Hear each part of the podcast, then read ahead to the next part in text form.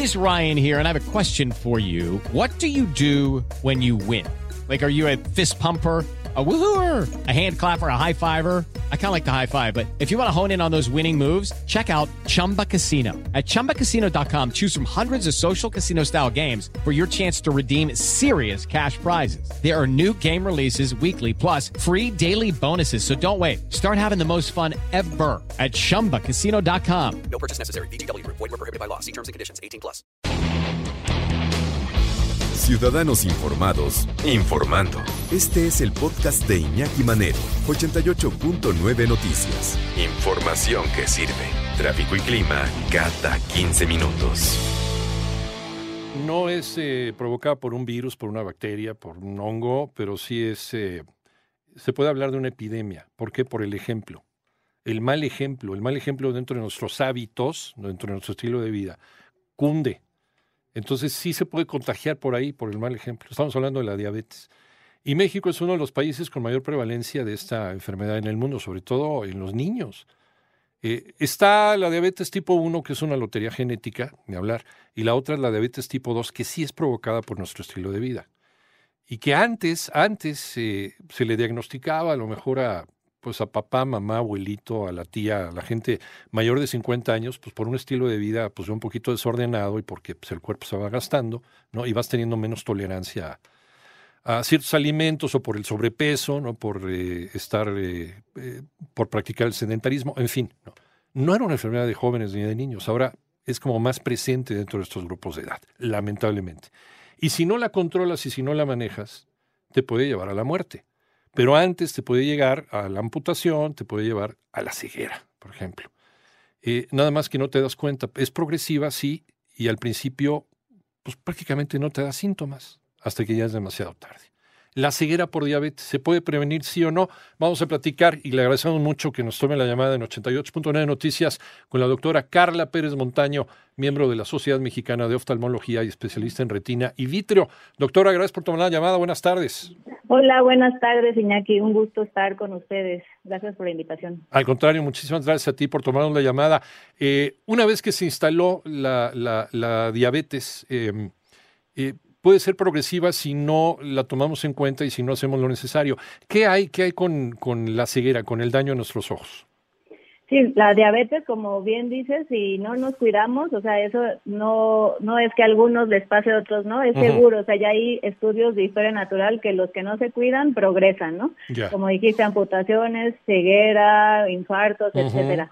Pero eh, si hay un mal cuidado, después de 10 años se empieza a tener eh, alteraciones en la retina. La retina es la parte que cubre el ojo por dentro, es un tejido neurológico y empieza a haber microhemorragias, exudados y si no se cuida puede haber vasos nuevos que pueden sangrar y desprender la retina. eh, con un cuidado eh, adecuado y cuidando nuestras cifras, haciendo ejercicio de azúcar y de lípidos y la hipertensión, diabetes, el síndrome metabólico, la retinopatía diabética no tendría por qué aparecer. O sea, sí se puede prevenir, no, no es sinónimo de tener diabetes y, y que baje la visión, solo cuando hay mal cuidado.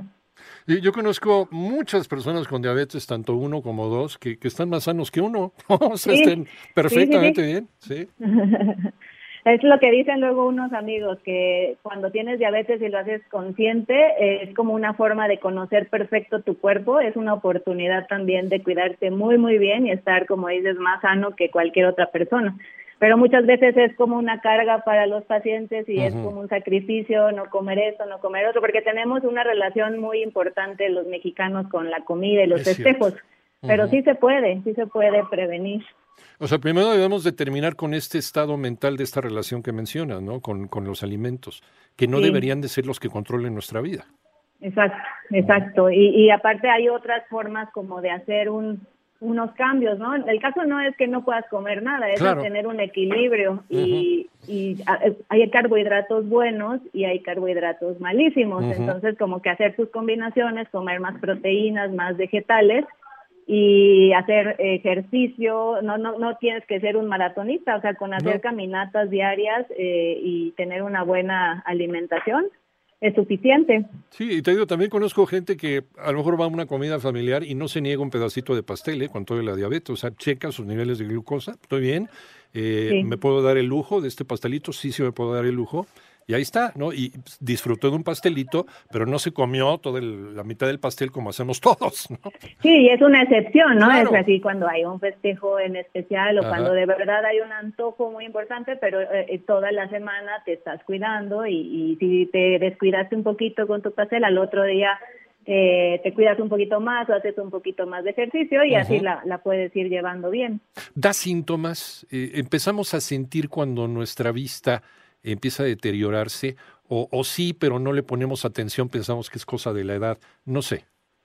Sí, eh, lo, lo peligroso de la retinopatía diabética es que se puede, puedes empezar a tener muchos cambios peligrosos sin síntomas. Ok. Esa es una, ¿no? Que, quede en la idea que es mejor siempre revisarnos una vez al año, sobre todo si tenemos diabetes, porque a veces no hay síntomas. Pero muchos pacientes pueden experimentar cuando tienen elevaciones de su azúcar importante, pueden ver borroso y se les quita cuando bajan el azúcar. Eso se, se edematiza el cristalino, donde se hace la catarata. Entonces, a veces se edematiza, ven mal, pero se les quita. Entonces, como que dicen, ah, bueno, eh, fue algo pasajero. O pueden tener a veces sangrados pequeños, ven basuritas, a- algún algo borroso y también se pueden limpiar. Pero todos esos avisos eh, sería buenísimo que acudieran a- al médico para que pudiéramos ya dar prevención, tratamiento y evitar las consecuencias graves ¿no? de la retinopatía diabética, porque llega un momento en el que puedes ya tener tantos cambios que ya es muy difícil revertir una mala visión. Entonces, si ya tenemos la retina desprendida y todo, a veces la visión la podemos mejorar un poco, pero ya quedan con baja visual o a veces en ceguera. Entonces, le- lo mejor es que cada año a revisión todos los pacientes y más si son diabéticos y eh, si hay algún síntoma, por muy leve que lo sientan, puede haber distorsión, a veces sensación de que están viendo borroso, diferentes los colores, es mejor acudir a una revisión de fondo de ojo. El- desde luego ya el daño está hecho, pero en el momento en que te ordenas, ¿no? Tratando tu diabetes, eh, tratándola como debe ser y llevando tus, eh, tus niveles como debe ser, ¿se detiene, se detiene este, este daño al ojo? Sí, eh, hay, hay varios eh, estadios de la retinopatía diabética y si te cuidas, si, si estás en un nivel moderado, con cuidado y tratamiento puedes revertirla y puedes detenerla en, en el momento en el que te empieces a cuidar. Ya hay unas fases muy avanzadas en las que ya no hay retorno porque el, el tejido se, se pierde, o sea, pierde vascularización, se tapa, entonces ya no es funcional. La retina la necesitamos para que capte la luz y Sí. mande la señal al cerebro, pero si ya es como una flor que se puede marchitar y llega un momento en el que no. Pero muchos pacientes, si no han llegado a muy mala visión, la podemos detener y revertir.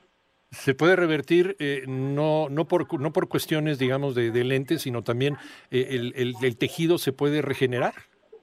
Mm, el No. tejido difícil, no, ya cuando estamos ya en no. esa etapa, no, pero podemos hacer que haya menos hemorragias, menos, el, el tejido también se va edematizando como una esponja cuando le pones agua. Eso, eso se puede revertir, eso mejorando la alimentación y, y todo el tratamiento sistémico podemos hacer que haya menos edema y tenemos tratamientos que ayudan también a revertir eso. Tenemos un país en donde pues ha aumentado la casuística de personas diagnosticadas con diabetes y mucha gente también que tiene la diabetes instalada y no lo sabe porque no ha ido al médico a tratarse. Eh, ¿Tendremos un problema, un problema grave de visión y de ceguera en los próximos años?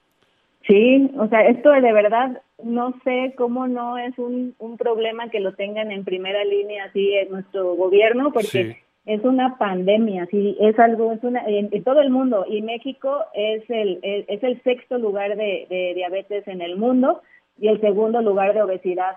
Entonces es un problemazo porque aparte son, son, son pacientes en edad laboral y entonces no solo se afectan ellos, sino que toda la familia, luego la gente pues necesita ayuda para ir a consultas y todo, o sea, es una carga económica para la familia y para México, entonces de verdad necesitamos mucha educación desde las escuelas para enseñar al cuidado de, de alimentación y de ejercicio desde que somos niños, porque ya grandes es más difícil.